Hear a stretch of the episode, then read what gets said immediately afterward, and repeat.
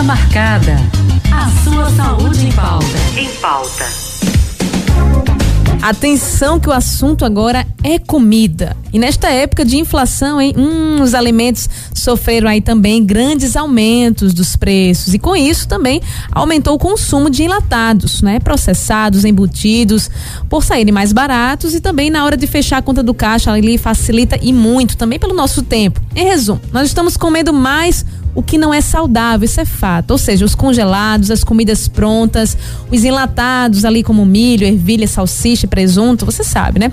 Mas para falar mais sobre esse assunto de como a gente melhor consumir estes alimentos sem prejudicar a nossa saúde, a gente chama então quem entende do assunto. Nós estamos hoje com a professora do Colégio Agrícola, Dom Agostinho Icas, da Universidade Federal Rural de Pernambuco, a doutora Argélia Dias. Muito boa tarde, professora. Seja bem-vinda aqui ao nosso Vida Leve de hoje. Boa tarde, Anne. Boa tarde a todos os ouvintes. É um prazer estar com vocês aqui. Que maravilha, o prazer é todo nosso falar deste assunto tão pertinente, ainda mais nos tempos de hoje. Mas eu começo perguntando para a senhora: qual seria ali a melhor definição alimentos processados? Como é que a gente pode definir isso? Então, Anne, é, por definição, os alimentos processados são aqueles que passam do seu estado original, em natura, por exemplo, um corte de carne e são modificados por meio de uma grande variedade de tipos de processamentos que você utiliza, seja através da utilização da cadeia do frio, calor ou adição de algum ingrediente, por exemplo, a salga, carne de sol. Então você está processando o alimento. Ah, entendi, perfeito. Porque muitas pessoas também consomem esse tipo de alimentos, mas o processamento de alimentos, ele é necessariamente negativo ou depende do, do consumo? Qual é o lado positivo e negativo desses alimentos? É, Ana, todo alimento processado, ele deve ser produzido dentro dos padrões estabelecidos pela legislação vigente, né? principalmente quanto ao emprego dos aditivos utilizados. Agora, cabe ao consumidor limitar o excesso de consumo desses produtos. Não se pode consumir esses produtos todos os dias. Por exemplo, uma feijoada né, que vai tudo ali que a gente sabe, que são os embutidos, e você não pode fazer aquilo de uma rotina. Então, realmente, como você colocou, depende muito do consumo. Da quantidade da frequência, não é? Mas... Frequência com que você consome, Sim. é? É aquela história, com moderação, tudo com moderação.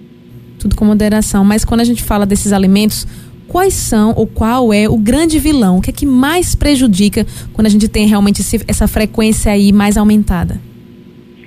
A gente tem aqui, para os alimentos processados, os aditivos químicos, que são os corantes, aromatizantes, os conservantes, antioxidantes, estabilizantes e os acidulantes. São muito utilizados nos alimentos industrializados. Para o quê? Qual é a função dele? Ele aumenta a sua vida útil contribuindo no controle de crescimento né, das bactérias e fungos, impedindo a criação do bolor, aquele mau cheiro que dá no produto se você não colocar. Dessa forma, eles conservam os alimentos por um tempo maior. Então, essa é a função deles.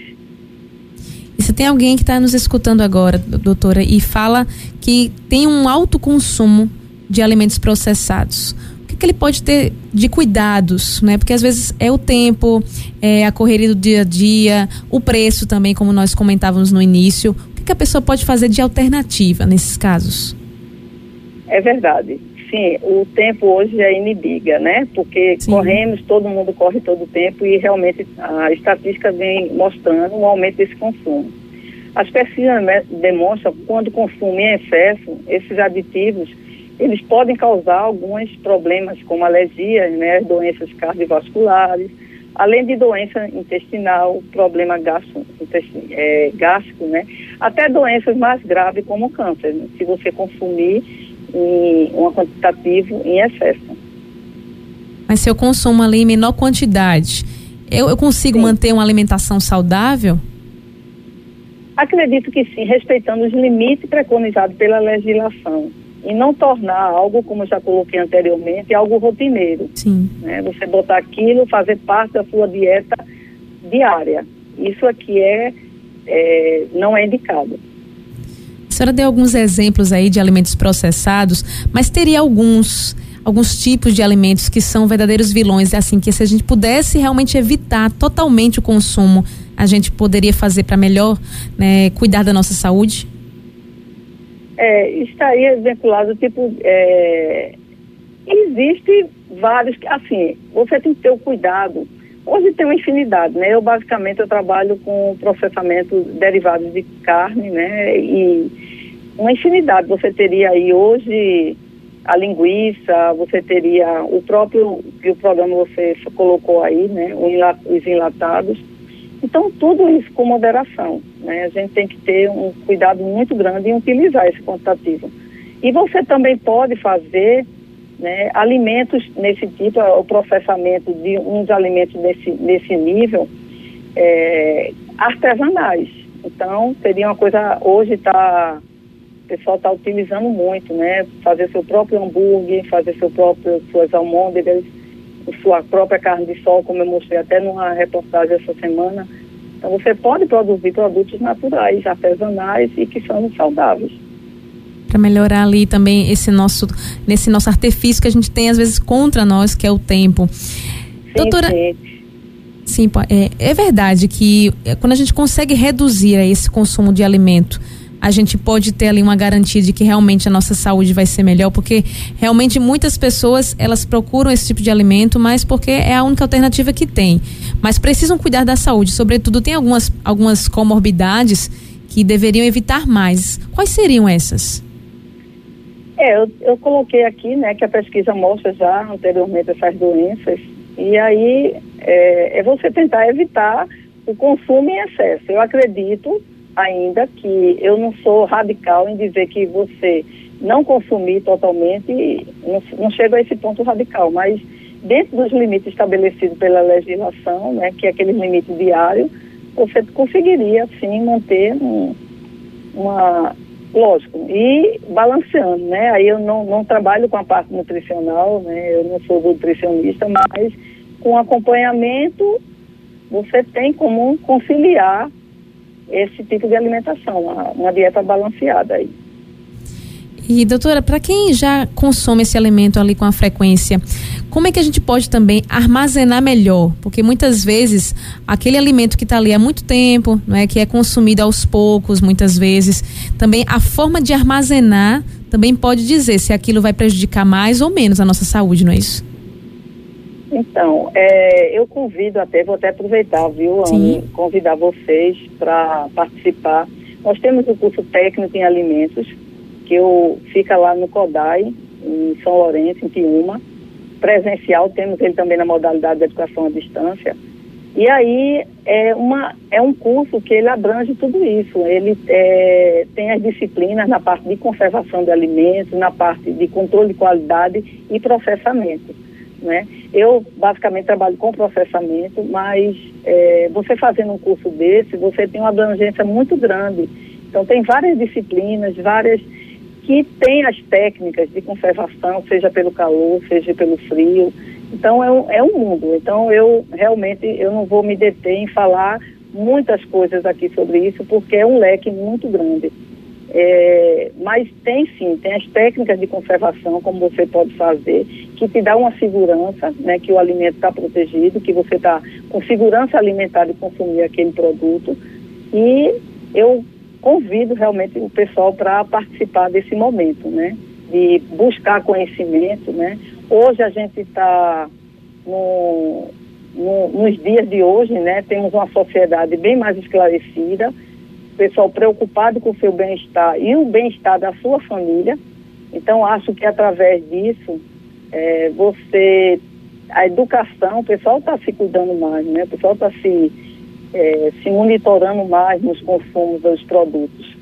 Entendeu? Uhum, com certeza, professora, mas eu vou ainda insistir, até para o pessoal ficar até curioso e participar também desse curso, que é muito importante, realmente, é, a gente precisa se educar também quando se fala em consumo de alimentos, mas se a senhora pudesse trazer uma dica de como a gente pode de verdade até manter esses alimentos melhor para consumi-los. Uma dica só, aquela dica valiosa para a gente guardar no Olha, coração e fazer também o curso depois. É, veja só, a conservação, né? É, por exemplo, eu vou dar um exemplo. Eu, a gente está desenvolvendo, eu vou dar o meu exemplo, tem uns colegas lá que trabalham com tudo, né? Tecnologia de leite e derivados, tem laboratório físico-químico, microbiológico, o curso tem uma diversidade, planificação, produção de licores, de... e aí, assim, o, eu trabalho com a carne, desenvolvi uma carne agora, que é uma carne com percentual muito baixo de, de sal, 2,5%. Você vai para a literatura, a literatura cita valores acima de 3%. E aí, eu utilizo um percentual muito pouco, né? Estou em pesquisa ainda, estou desenvolvendo isso para ver a durabilidade. Sim. Mas é a cadeia do frio. Então, como é que eu conservo? A gente está colocando uma carne natural, é uns produtos também que não vai é, conservantes, são produtos artesanais, como o hambúrguer, que eu mostrei também é, no Bom Dia Pernambuco essa semana. E são coisas simples que você pode fazer e conservar ali está consumindo sem aditivos, né? Sem conservantes ali. E assim, na cadeia do frio. Você me perguntou, eu posso utilizar, por exemplo, em experimento, esse produto eu, eu um mês, né, sob resfriamento lá, mas pode chegar até bem mais a, a, abaixo de, de, congelamento, né? Sim. Abaixo de zero grau. Perfeito. Isso tudo para a gente cuidar mais da nossa saúde, é muito importante. Doutora, a gente está já acabando aqui nossa entrevista. Vou trazer só mais uma pergunta. Eu queria saber uhum. se é mito ou se é verdade. Que esses alimentos processados, eles acabam causando também algum impacto no ambiente. Isso é verdade ou é mito? Veja só, depende muito. É, a gente depende muito do qual, como é que a indústria conduz isso, né? A indústria, ela depende da estrutura da indústria, né? Por exemplo, um curtume. A gente pode falar, o pessoal ah, não é processado, mas é. Um curtume é o quê? Ele pega o, o couro do bovino, leva para uma indústria e ali ele vai uh, processar aquele couro para poder sair nossos sapatos, nossas bolsas, isso é um produto processado. E nessa indústria, por exemplo, eles usam muitos produtos químicos, muitos.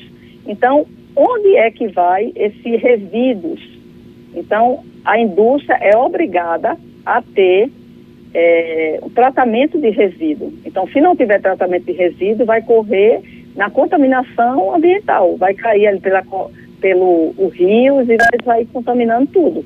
Então, é por isso que hoje a necessidade dos órgãos fiscalizadores ambientais que tem crescido muito é, nos últimos anos, é uma preocupação maior, o pessoal tem denunciado bastante, para que não haja isso, né? Eu só dei um exemplo bem prático disso.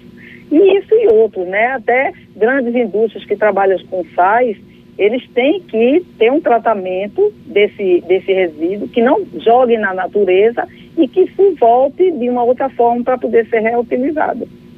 Muito bem, perfeito, doutora. Realmente a nossa entrevista está acabando por aqui, mas eu gostaria que ainda a senhora pudesse trazer as suas considerações finais sobre esse assunto que é tão importante e também deixasse as suas redes sociais, como é que a gente pode ter também mais dicas, inclusive também como é que a gente pode ter acesso a esse curso, né, que vai acontecer, para que mais pessoas também possam interessadas nesse assunto saber ainda mais. Certo. É, eu percebo uma tendência muito grande das Agustas na busca de pesquisa, né? Por exemplo, o CODAI da Universidade Federal Rural Pernambuco, a gente tem, tem procurado desenvolvimento de algumas alternativas viáveis que possam, é, eles estão um pouco preocupados. Então, a indústria está um pouco preocupada com isso também. Então, procuram a gente para poder a gente é, fazer uma pesquisa, para dar alguma alternativa que possa proporcionar um alimento com maior segurança alimentar e com menos prazo de validade entendeu? Sim. É, mesmo que com o mesmo prazo, que dessa segurança alimentar, isso é uma coisa bem importante.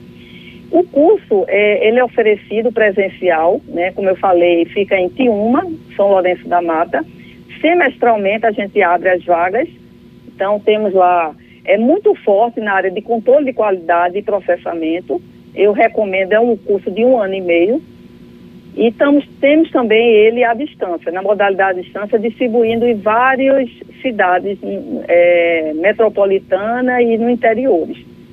Então, é, o consumo, eu sempre digo, tem aumentado muito o consumo de produtos artesanais também. Muitas pessoas produzindo seu próprio alimento, né? E eu espero, né, que vocês procurem nossa instituição, que é uma instituição séria, nós somos da Universidade Rural de Pernambuco, é um curso inteiramente gratuito, vocês não pagam nada. E a gente está disponível, sempre em interação com as indústrias, temos 12 anos de núcleo de educação à distância também, estamos só completando agora. Temos cursos FIC, que de curta duração, de dois meses, três meses. E aí vocês podem estar nos procurando e a universidade está à disposição de vocês. Vão procurar o CODAI tenho certeza que vocês não vão se arrepender.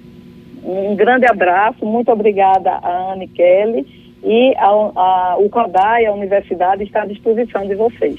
Com meus colegas também, uma equipe de professores comprometidos com a educação e muito capacitados.